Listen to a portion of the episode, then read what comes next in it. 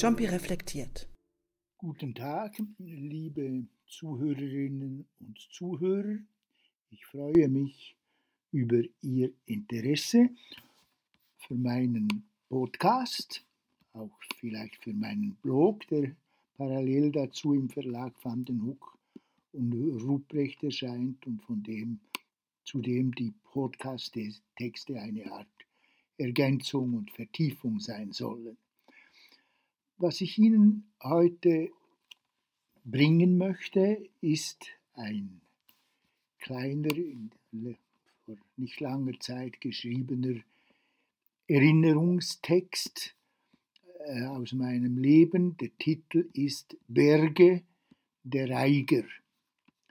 Berge haben mich seit jeher fasziniert. Schon aus meinen frühesten Kindheitsjahren bleiben mir die senkrechten Granitwände, schwindelnden Brücken und grausigen Abgründe unauslöschlich in Erinnerung, die jeweils in der Grenzgegend zwischen Italien und der Schweiz eine gruselige Abwechslung in unsere häufigen endlosen Bahnreisen von der Toskana bis nach Worb brachten.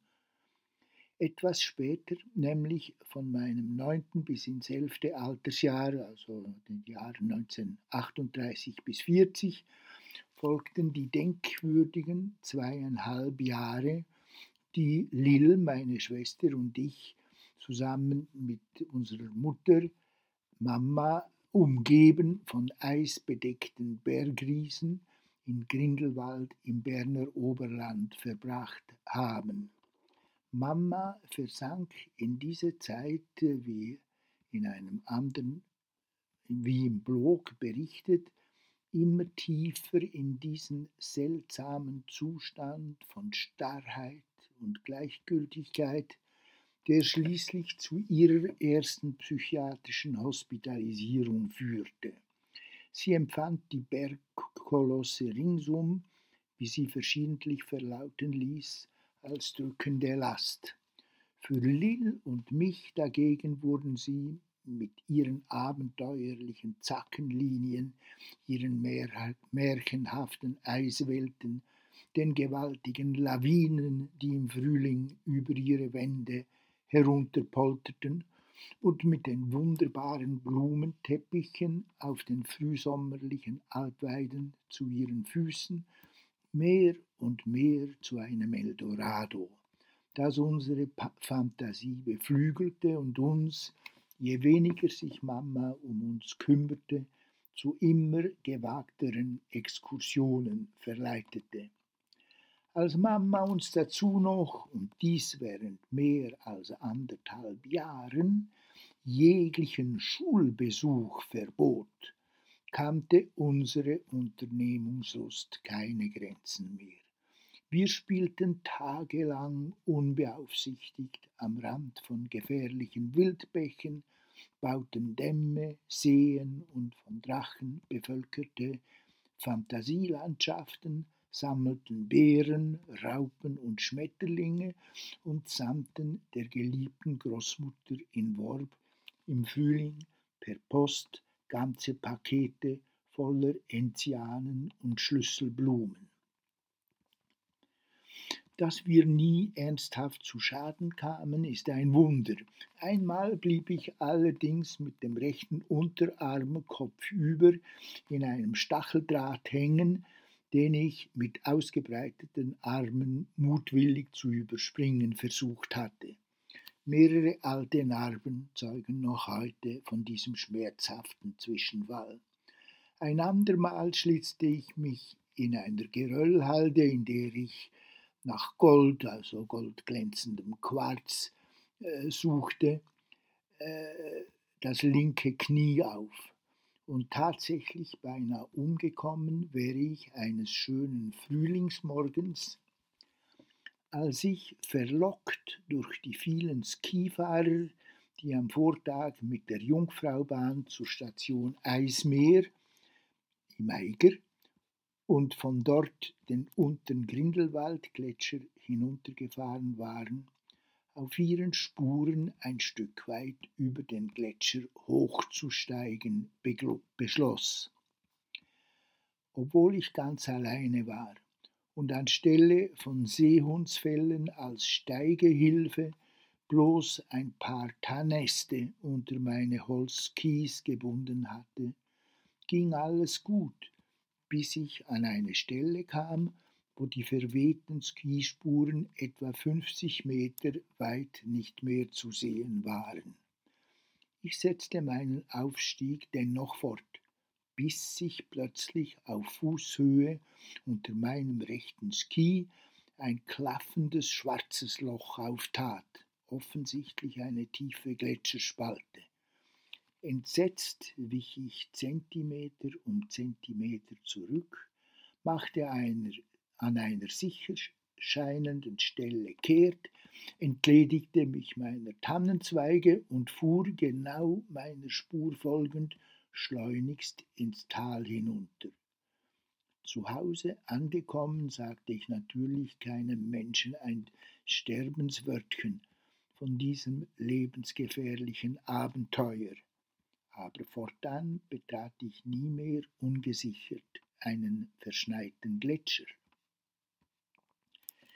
Mehr noch als alle anderen drei- und viertausender rings um Grindelwald hatte es mir der Eiger angetan, nicht nur wegen der vielen schrecklichen Dramen in der berüchtigten erst 1938 von einer deutschen Seilschaft erstmals erfolgreich durchkletterten Eiger Nordwand, die man von Grindelwald aus täglich vor Augen hat.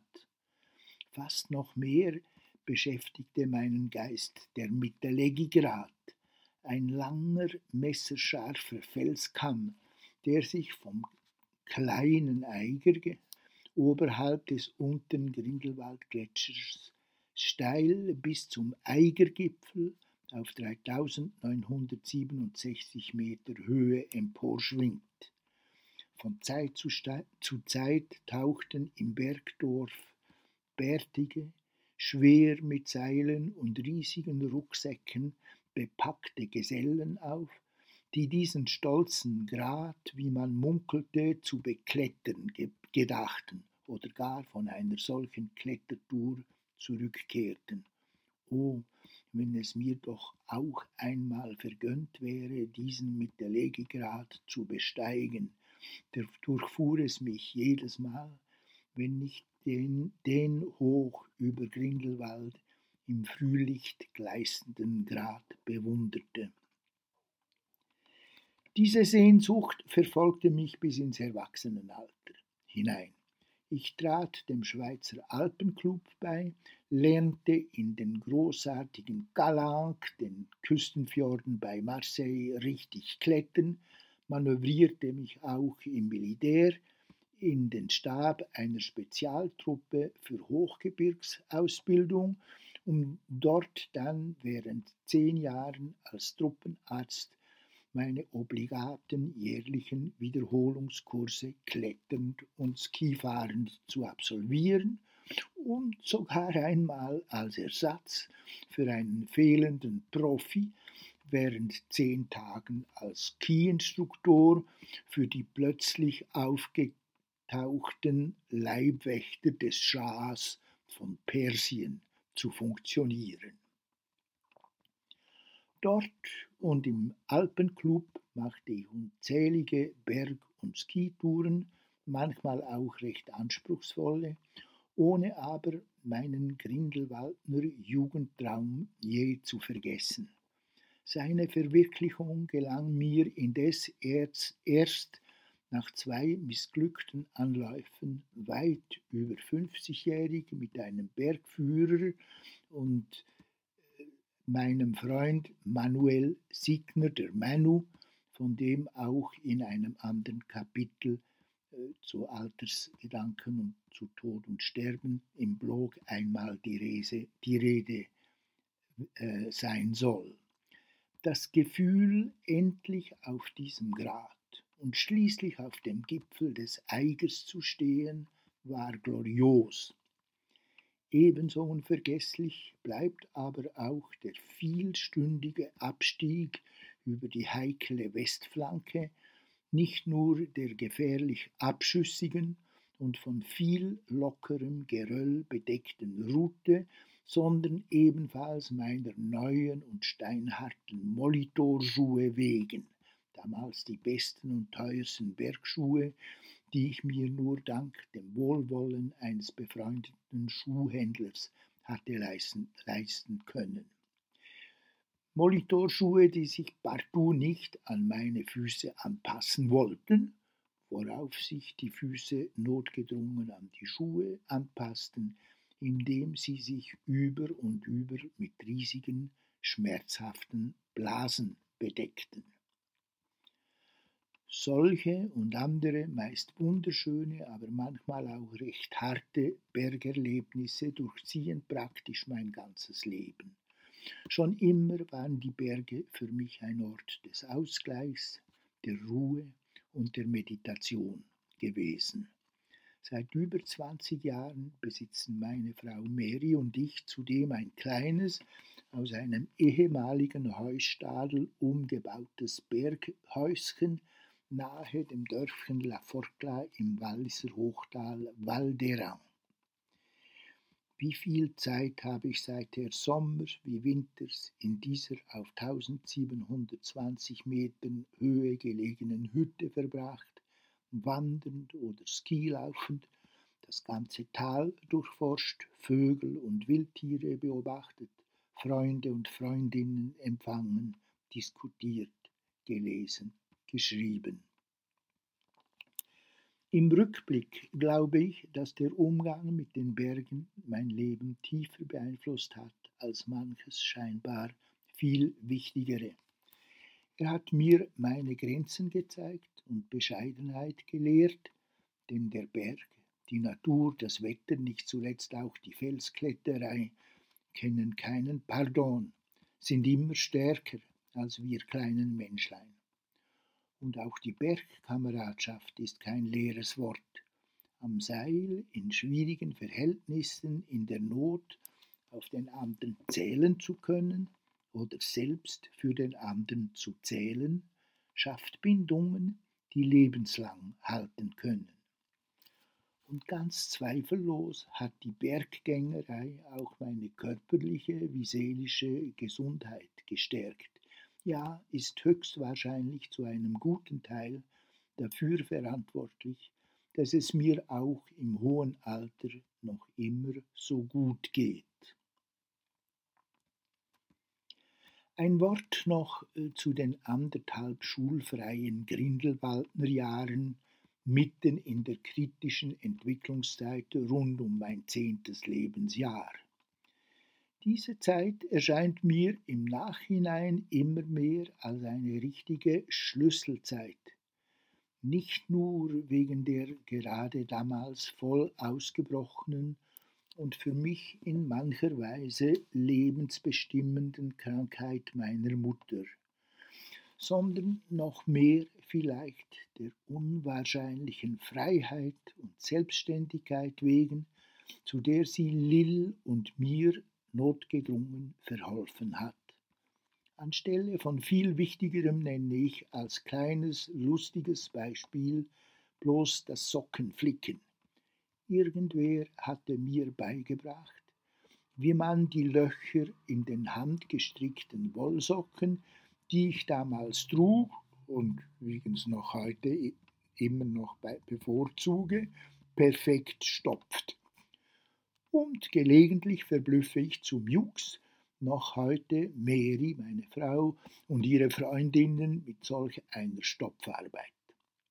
Viel zu denken gegeben hat mir, nicht zuletzt beruflich, auch die Tatsache, dass allen gängigen pädagogischen Theorien zum Trotz gerade diese überlange Auszeit meinen intellektuellen Wissensdurst so angefacht hat wie nichts zuvor noch nachher.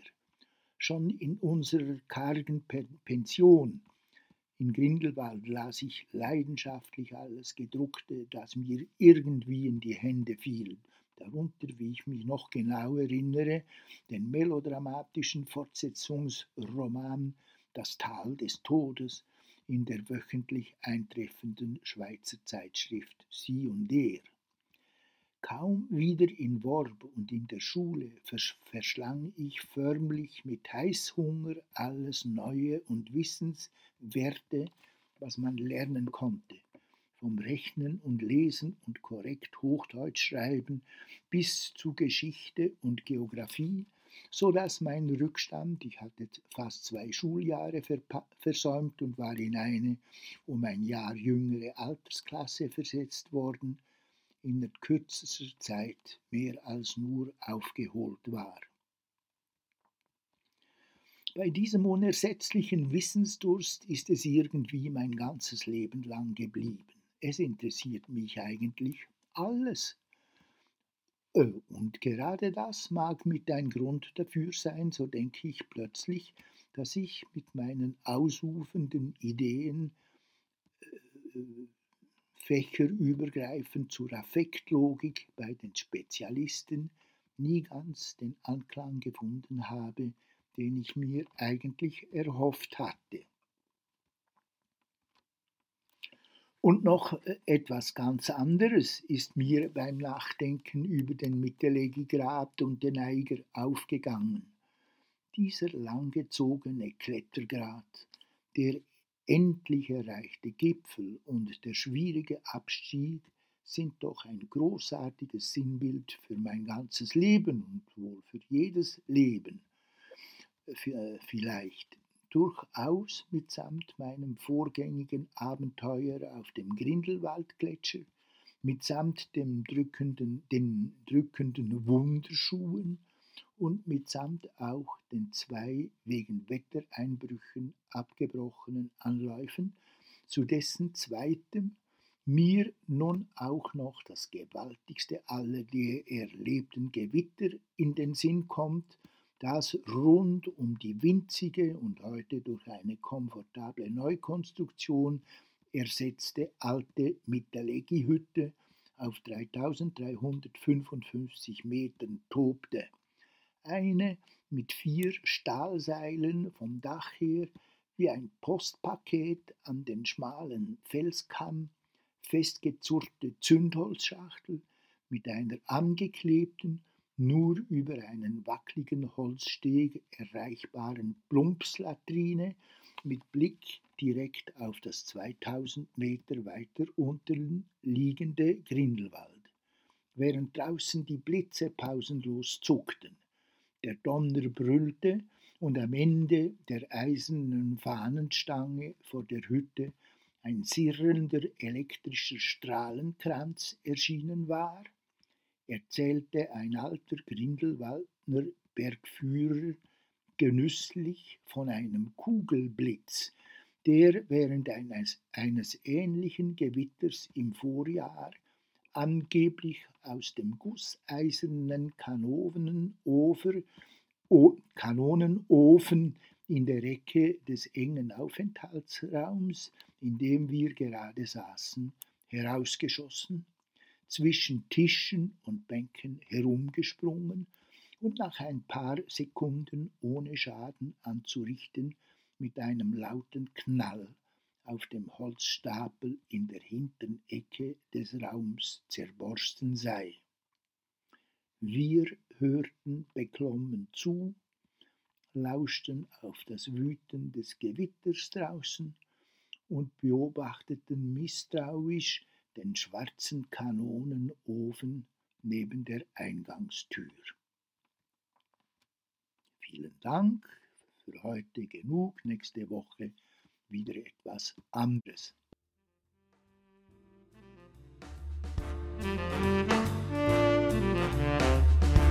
Jumpy reflektiert. Ein Podcast von Vandenhoek und Ruprecht.